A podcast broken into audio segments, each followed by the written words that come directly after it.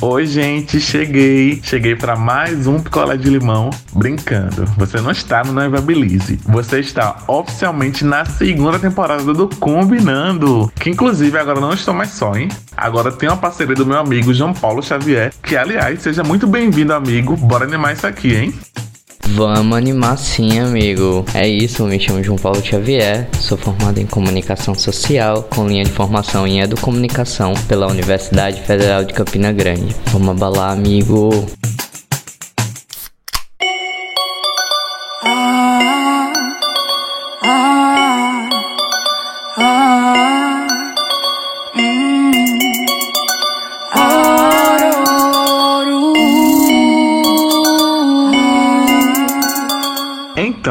Quais são as personalidades que definem artista Ororo? Bom dia, boa tarde, boa noite. Não sei que horas vão ouvir esse podcast, mas já deixo aqui uma saudação. E aí, galera, salve todo mundo.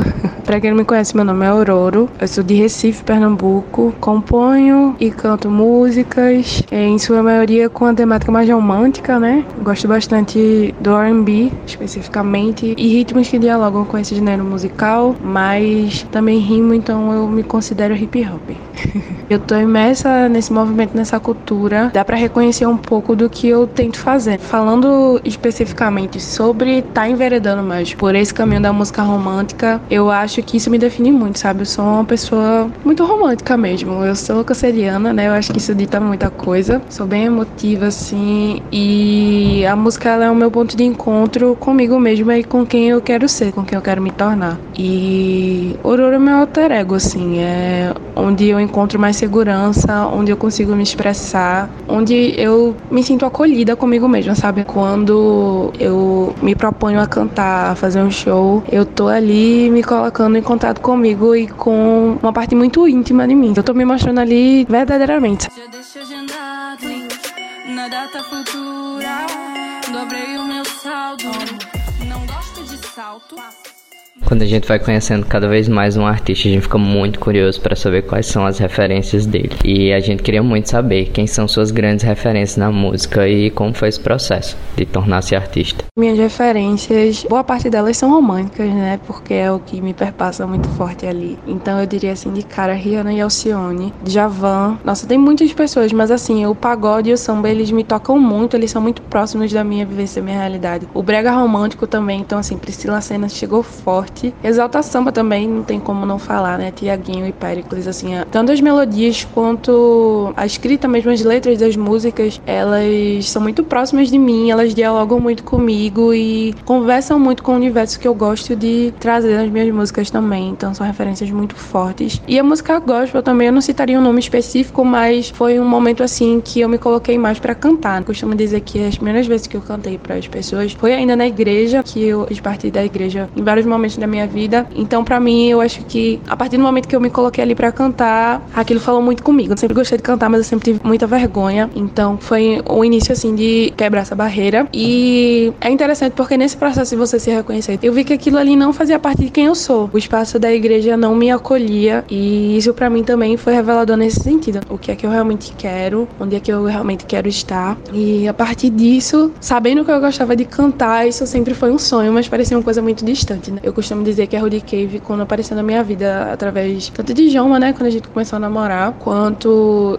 dos meninos mesmo, meus amigos que são parte da produtora, que são Lala, que é minha DJ também, e GG, eu comecei a enxergar outras possibilidades. Nexo também, porque no início, assim, a Rudy Cave, como artista, né, ela tinha Nexo. Então, aí quando a gente foi se aproximando e passando a fazer parte, a gente assessorava muito ali o trabalho dele. Os meninos, logo depois de Joma, né, então, tanto o Nexo quanto o Joma, eles também são muito referência para mim, tanto porque eu acompanhava muito o trabalho que eles faziam, trabalhava muito nos bastidores dele, via como era tudo que estava acontecendo ali. Ser artista independente ia correr muito, é ser uma empresa de uma pessoa só, com auxílio de outras pessoas, claro, mas você acaba tendo que gerenciar muitas coisas que normalmente é um grupo grande de pessoas que faz. Então, esse foi o processo, assim, eu acho que me reconhecer como artista, como cantora foi difícil, porque é aquilo, eu sou de Recife, falando de centro musical, de cena, enfim, a gente sabe sabe que as coisas acontecem mais no sul e sudeste. Eu conheço vários artistas que, vamos dizer assim, começou no mesmo período que eu lançar música e hoje tem uma projeção muito boa. E isso se deve além do talento do corre, né, da dedicação à posição geográfica. Então é dobrado, triplicado, eu diria, porque sendo mulher e não sendo branca é ainda mais louca assim, insana esse corre.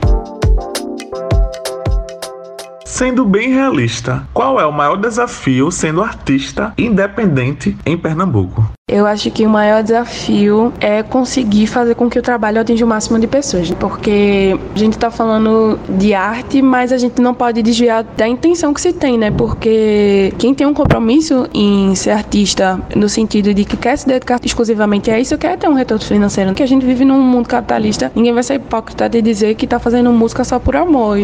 Eu acho que isso aí é utópico. Então, o maior desafio como artista independente em Pernambuco, para mim, é conseguir fazer fazer com que isso atinja o maior número de pessoas. Uma coisa que eu tenho refletido bastante é sobre as conexões que a gente precisa fazer, como a gente precisa se estruturar para fazer uma união verdadeira. Na vida a gente não é nada sem as outras pessoas. Isso se amplia em vários âmbitos, tanto emocional quanto profissional. Então, eu acho que essa é uma dificuldade porque parece que existem muitas barreiras quando deveria existir mais pontes. Então, eu acho que o maior desafio é esse, assim, de conseguir alcançar mais pessoas. Eu acho que a partir do momento que isso é feito, tudo se move. Né? A estrutura vai se movendo junto e as coisas vão fluindo. Eu acredito que isso estava acontecendo. Esse movimento ele estava acontecendo legal, mas a pandemia atrapalhou bastante. Porque é isso, né? A gente precisa estar se movendo o tempo todo e foi um baque, assim, para mim particularmente. Tudo que a gente teve que, que fazer nesse momento, que a princípio a gente produziu muito ainda durante a pandemia, mas as coisas foram esfriando, né? À medida que outras coisas foram acontecendo na minha vida.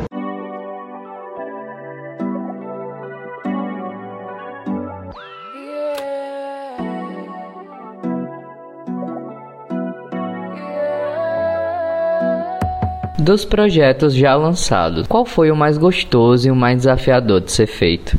Um dos projetos mais divertidos de produzir foi de Mineradora. O clipe foi todo gravado lá na Rural, que é a universidade que eu estudo. É o clipe que eu tenho quatro mulheres participando comigo. E foi muito legal o processo de gravação e também o pré e o pós. Eu me senti muito querida, foi muito prazeroso. E a aceitação também dessa música, desse audiovisual, foi muito legal. E o mais desafiador, eu acho que foi o mais recente, Não Deixa. Porque assim, a gente já tava com Não Deixa pra produzir e e o que a gente queria fazer teve várias intercorrências, porque a gente queria lançar ele antes da pandemia e aí a gente tava vendo onde ia ser o set e tudo. E aí acabou que com a pandemia a gente não conseguia gravar onde a gente queria, né? Porque era um lugar que precisou ser fechado por conta da pandemia. E aí apareceu a proposta de realizar esse audiovisual com o incentivo do Coquetel Molotov. Só que a gente teve menos tempo, porque todo mundo acabou que aconteceu alguma coisa lá que eles chamaram com uma semana. E aí, nossa, foi um desafio muito grande grande porque eu não tava com tempo para ir gravar e a gente teve que fazer todo um malabarismo, enfim, foi uma loucura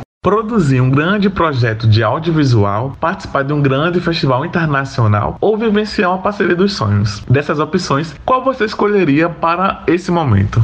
Eu gostaria muito de realizar um grande audiovisual, porque eu gostaria de fazer um álbum audiovisual. Eu acho que é muito enriquecedor você poder colocar um álbum e também trazer essa experiência visual junto com o áudio. Todos os meus lançamentos até agora foram audiovisuais. Isso é muito difícil de viabilizar. Eu tenho aí a possibilidade de fazer tudo com o clipe, mas um álbum audiovisual é muito mais complexo. Então eu acho que essa seria a minha escolha para agora.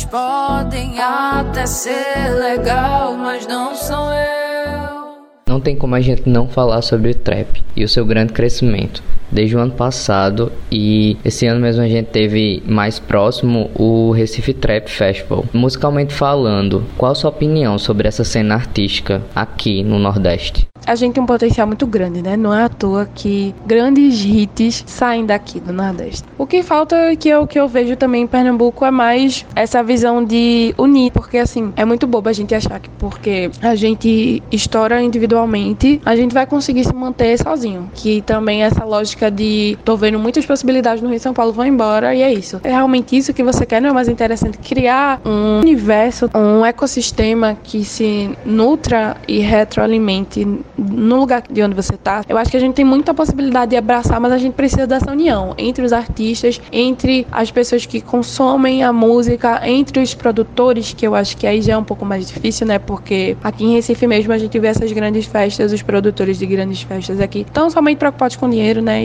Quem faz música no lugar onde a festa está sendo produzida, que eles estão um pouco se lixando. Isso não é de todo mundo, mas as maiores festas têm isso como premissa. E é aquela coisa, né, do artista local, que muitas vezes ele não tem nem nome, ele é só um artista local. Enfim, eu acho que falta muita coisa, mas eu não acho que é impossível. Musicalmente falando, a gente é muito forte, não, não, não tem. Eu dei só dois exemplos, mas se for trazer aqui para Pernambuco, eu trago para Rudy Cave logo, que é com quem eu tenho mais contato e com quem eu ouço as coisas antes de ser lançadas. Né? A gente tem aí o exemplo de Rudá, de Nexo mesmo, de idioma, que assim como ele não tá lançando tanta coisa, mas sempre escuto as coisas dele, né? A gente tá sempre trocando muita figurinha. E, pois, eu enxergo um potencial muito grande das meninas. E eu falei bastante dos meninos, né, da Rudy Cave, eu sou a única mulher cantora, vamos colocar assim, porque a gente tem Lala também, que é DJ, só somos nós duas mulheres. Mas vou trazer para outros artistas aqui da cena de Pernambuco também, como Adelaide, que recentemente lançou uma música numa pegada mais drill. Tem Margot também que tá correndo bastante aí, lançando também brega e tudo mais. E tem Bione, pra mim é muito realizador também, que é possível mais gente chegar, é possível mais mulheres chegarem e mostrarem, tipo, eu sou boa mesmo, tipo, vocês vão me ouvir porque eu sou foda. O que falta, como tudo na vida, é oportunidade para que as coisas possam realmente acontecer, porque dedicação, talento e qualidade a gente tem de sobra.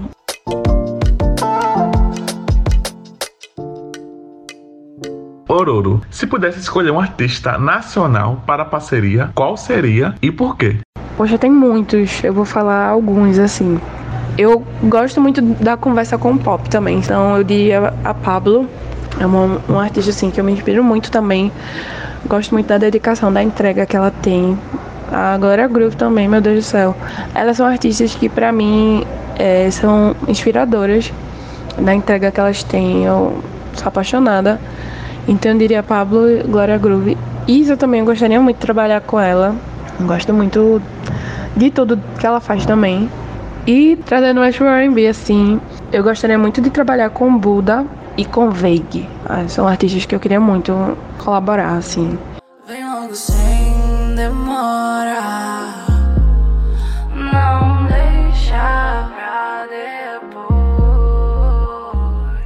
Quando a gente descobre que um artista que a gente gosta compõe suas próprias músicas, a gente passa a admirar mais ainda esse ser. Além de intérprete, você compõe suas próprias canções. Conta pra gente um pouquinho de como é esse processo para você. O meu processo ele não é linear, assim. Teve uma época que eu tava bem focada em produzir todo dia, ou pelo menos toda semana, uma música nova. E nessa eu fiz várias músicas e eu pretendo lançar em breve. Consegui estabelecer, assim, porque assim, eu sou uma pessoa que eu tenho muita dificuldade de concentração. Então eu preciso realmente criar ali o meu momento de criação, preciso ficar ali no meu cantinho, sabe? Não tem muitas intervenções externas pra sair alguma coisa. Às vezes também dependendo a inspiração ela vem do nada e eu vou tentando dar vazão a ela. Isso também aconteceu com muitas músicas que estão em produção. Agora pronto, quando tem a possibilidade de um feat, que normalmente é um processo em que a pessoa já me manda uma música que começou a ser feita, né, tem lá a parte dela e eu vou colocar a minha é diferente, porque aí eu meio que vou indo na mesma vibe que a pessoa fez a música. Se eu me identificar com a música e a gente for colocar mesmo feat pra frente, possivelmente eu vou me inspirar no que ela tá fazendo, né? Porque meio que precisa de um norte, tem ali o tema e esse norte vai se construindo.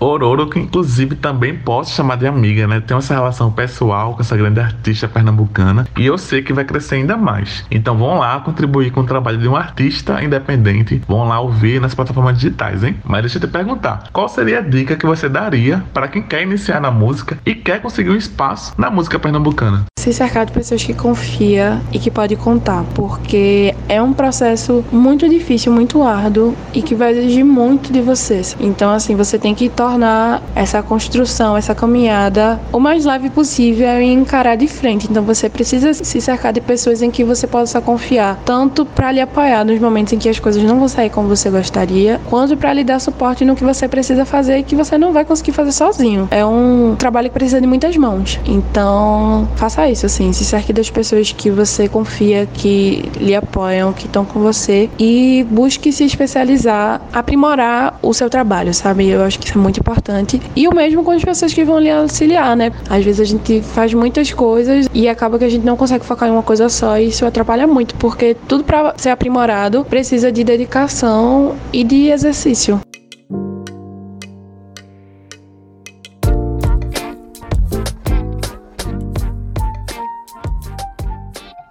Seu último single Não Deixa foi lançado em 2021. Teremos novidades para esse próximo ano. Conta um pouquinho o que a gente pode aguardar para 2023. Teremos sim. Estou trabalhando em um projeto. Projeto esse que foi um feat com uma amiga minha. O beat é dela, né? Foi ela que, que me convidou. E eu pretendo voltar a trazer novidades a partir desse, desse feat. Ó, já estou dando uma dica grande aí, hein?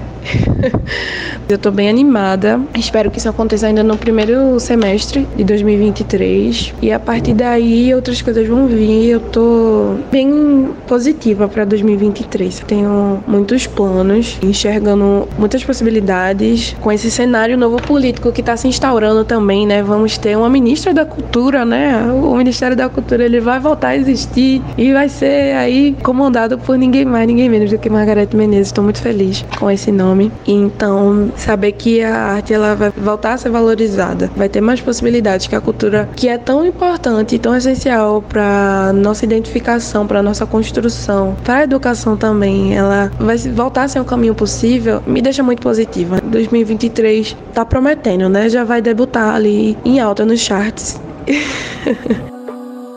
Se eu quero, eu compro, tá? Dinheiro é meu. E vem lá, lá. Vamos mostrar pra eles o que é